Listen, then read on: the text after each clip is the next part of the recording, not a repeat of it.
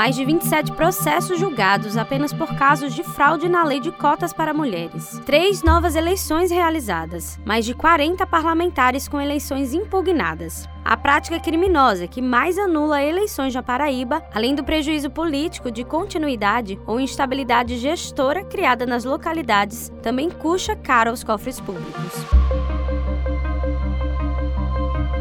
A secretária judiciária de informação do TRE, Andréa Gouveia, explica que o trâmite e estrutura de uma eleição suplementar é bem semelhante a uma eleição comum.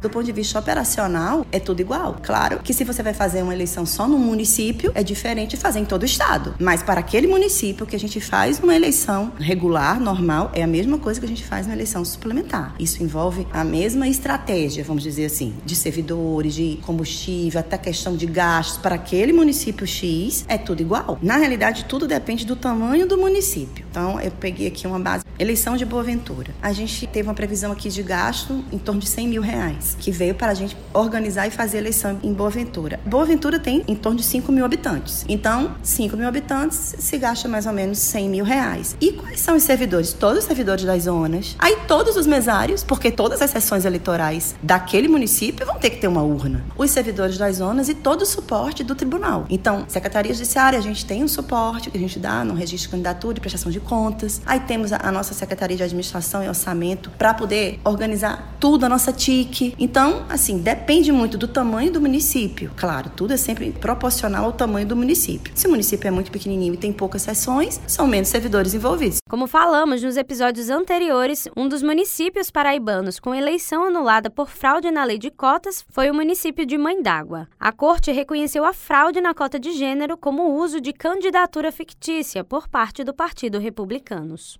Assim como em Buqueirão, o TRE determinou novas eleições para a escolha de todos os vereadores, pois dos nove parlamentares da cidade, seis são do Republicanos. Segundo o vereador do Cidadania, Egnaldo Medeiros, ele está pagando por algo que não cometeu. É algo que é inexplicável, não tem nenhuma explicação, uma coisa que nos pegou de surpresa, devido ao nosso partido ter feito todos os esforços para que possamos disputar uma campanha devidamente legal, onde se preocupamos muito com a cota de gênero, mas veio uma questão do republicano que não compôs a, quantidade de mulheres necessária, isso não foi para a campanha, não tirou nenhum voto e acabamos pagando sem ter nenhum problema com a justiça.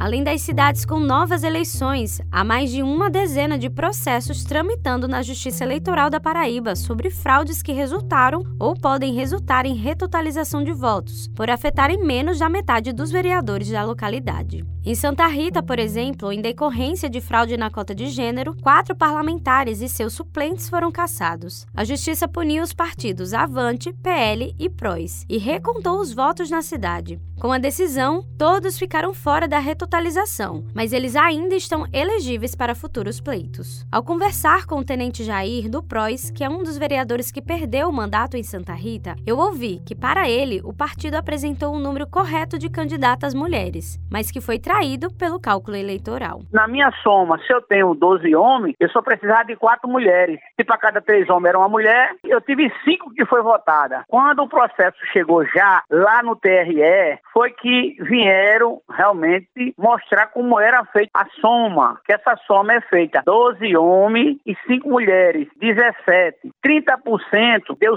5.1, que a gente, quando criança, estudou muito, que 5.1 equivale a 5, 5.2 equivale a 5, mas na matemática, para essa situação eleitoral, aumenta para 6. Então eu tive 5. Então a cota de gênero, para mim, no mínimo, era para ser 6 mulheres. Então eu fui traído por essa questão. Ele afirma ainda que em situações como essa, quem deveria receber a punição seriam as mulheres que se candidataram. Eu estou pagando por uma coisa que eu não cometi. É mesmo que um camarada pegar um revólver, atirar no outro e matar, e o culpado ser quem morreu, não é quem atirou. Eu acho estranho a maneira como nós, vereadores, fomos julgados e culpados, aonde quem deveria ser culpado é a pessoa que deu nome para ser candidato, primeiro se filiou no partido, segundo enfrentou uma convenção e não foi votada, nem ela mesma votou nela, e por final das contas quem paga é quem foi eleito, ou todo o partido. Nós já temos poucas mulheres ocupando espaço no cenário político, e quando há a tentativa de mudar esse quadro, muitas acabam sendo engolidas pelo sistema historicamente machista. Interrupção de fala, descrédito, falta de apoio. Os desafios para entrar são inúmeros. Para permanecer, então, nem se fala. No caso de Viviane do Eitel, candidata a vereadora pelo PROS em Santa Rita, o interesse de disputar as eleições de 2020 até partiu dela. O problema foi encontrar algum tipo de suporte por parte da legenda.